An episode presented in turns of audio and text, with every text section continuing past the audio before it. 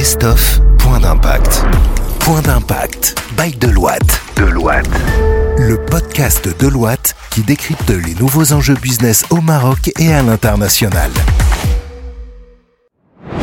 Euh, ce métier de développement durable euh, ici euh, à Deloitte, vous aimez ça? Vous avez, euh, est-ce que vous aviez déjà à la base cette sensibilité? Alors là, je parle pas de vous en tant qu'être humain, en tant que personne. Est-ce que vous êtes euh, emprunt Est-ce que je sais pas Est-ce que ça vous parle ou c'est juste du boulot? Je, vous pose la question tout à fait de manière tout à fait sincère. Oui, alors, euh, Ouais. euh, oui, alors déjà, euh, la première chose qui m'a attirée chez Deloitte, c'est le slogan Making an impact that matters. Hmm. Alors, ça, c'est quelque chose qui, qui me parle beaucoup parce que moi, comme beaucoup de personnes, on va dire, euh, qui sont nées sur une euh, tranche entre 1980 et, et les années Mhm. 2000. Alors, d'ailleurs, il y a eu un survey qui a été fait par Deloitte euh, là-dessus qui, qui, qui montre en fait euh, que ces personnes-là qui sont nées dans cette période-là ont plus euh, d'ouverture à la communication et ils ont plus une envie et un besoin d'influencer et de changer les choses. Ils remettent en question tout ce qui est existant et ils challenge le- l'existant Mhm. pour avancer, pour changer les choses et pour améliorer les choses. Donc ça, je pense que c'est très important. Moi, je suis euh, de formation financière. Mon premier boulot, c'était dans le business development, mais à un moment donné,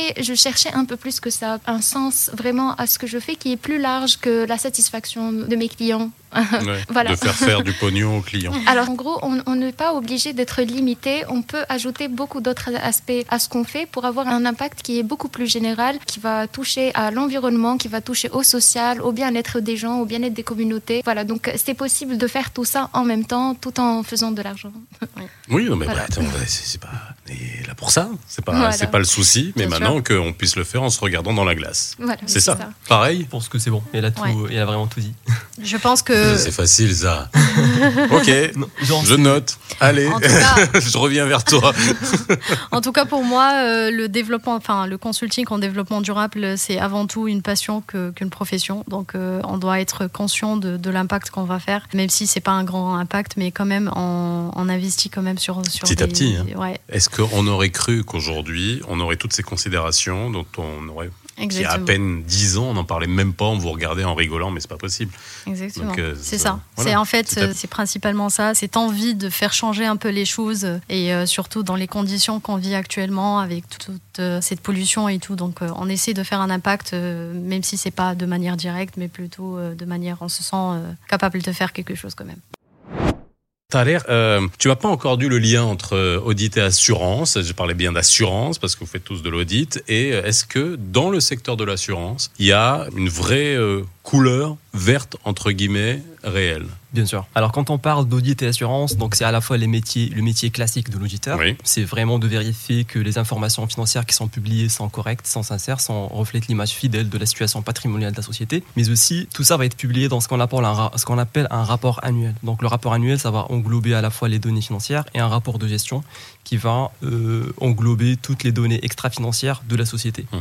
Et du coup là, c'est des informations qui seront vérifiées par un OTI. Enfin, on est considéré comme étant OTI, mais pas commissaire aux comptes. On est accrédité par le COFRAC, qui donne une, une- une accréditation à l'ensemble des auditeurs pour pouvoir exercer ce type de mission. Et là, on vérifie que l'ensemble des indicateurs qui sont publiés dans les rapports de gestion, ils sont fiables, sont sincères. Mais aussi, quand il y a quelque chose qui ne va pas bien, il faut absolument donner en quelque sorte des recommandations pour pouvoir améliorer un peu leur manière de faire les calculs, leur traçabilité de la donnée, pour améliorer en quelque sorte la façon de faire les choses en général. Est-ce qu'aujourd'hui, d'un point de vue réglementaire, on a beaucoup plus de visi enfin, pas de visibilité, mais de critères extrêmement objectifs, euh, évaluables? C'est-à-dire, vous avez vous m'avez parlé des différents indices qu'on avait auparavant qui permettent justement à vos partenaires, à vos clients d'avoir, euh, on va dire, des visions à 360 degrés de leur impact euh, environnemental. Euh, à l'heure actuelle, il n'y a pas vraiment un référentiel qui est universitaire, qu'on peut, enfin, ou bien mondial, qu'on peut mettre en place pour l'appliquer sur toutes les entreprises qui opèrent partout un petit peu dans le monde. Donc là, actuellement, chaque entreprise elle a son propre référentiel. Donc, Ok. Il faudra absolument se mettre Donc dans c'est la compliqué peau. pour vous, ça, non? C'est hyper compliqué. Ouais, voilà, on est dans la peau. Ouais. faut se mettre dans la peau de chaque société, Mhm. comprendre un peu leur référentiel, comment eux ils font la chose, et puis aller sélectionner des petites filiales éparpillées un petit peu partout dans le monde de cette entreprise pour voir s'ils appliquent correctement le référentiel qui est fait par le groupe.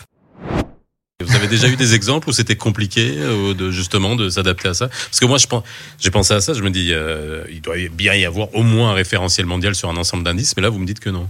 bah, En fait, euh, oui. D'ailleurs, on peut travailler sur plusieurs dossiers qui sont sur des activités qui sont carrément hétérogènes. Mhm. Donc, euh, et bien évidemment, les référentiels ils vont changer. Euh, par exemple, enfin, on peut pas trouver le même référentiel chez un chez une société de construction, de grande construction, avec une autre société qui fait du, du prêt-à-porter de luxe. Donc, les référentiels diffèrent, la conscience diffère, et puis les indicateurs aussi diffèrent. Mhm. Et la manière également de se faire, elle est différente. Donc, effectivement, cette hétérogénéité, ça, complique un peu la chose parce qu'on doit, comme Tarek l'avait déjà mentionné, on doit se mettre à la place de, la société et euh, comme ça, euh, pour donner au mieux et donner un travail de qualité. Hein. Mais en fait, euh, votre question est très pertinente parce qu'en fait, c'est le débat. je, pensais sinon j'allais changer de métier, c'est pas possible. Non, c'est vrai parce que le, débat est là. Justement, mhm. on cherche à créer un référentiel qui est, on va dire, plus uniformisé parce qu'il y a plusieurs référentiels. Au, moins par grand secteur, j'imagine. C'est vrai que le service, on ne va pas euh, faire comme euh, l'industrie. Après, il y a quel type d'industrie euh, Alors, non, justement, en fait, il y a des référentiels qui sont déjà mis en place. Il y a comme GRI Standards, il y a TCFD Reporting. Il y a plusieurs initiatives qui sont en place qui offrent des référentiels qui vont couvrir plusieurs industries. Alors, ça existe déjà. Cependant, les entreprises, elles apprennent à peine à suivre ce type de référentiel. Et vu qu'il y en a plusieurs, chaque entreprise va suivre un référentiel spécifique pour faire son reporting. Donc, euh, il y en a qui vont en suivre aucun, il y en a qui vont suivre euh, les leurs, euh, un référentiel qu'ils ont créé eux-mêmes. Écoutez Point d'impact sur toutes les plateformes de podcast. Point d'impact, le podcast by Deloitte depuis les bureaux de Casablanca.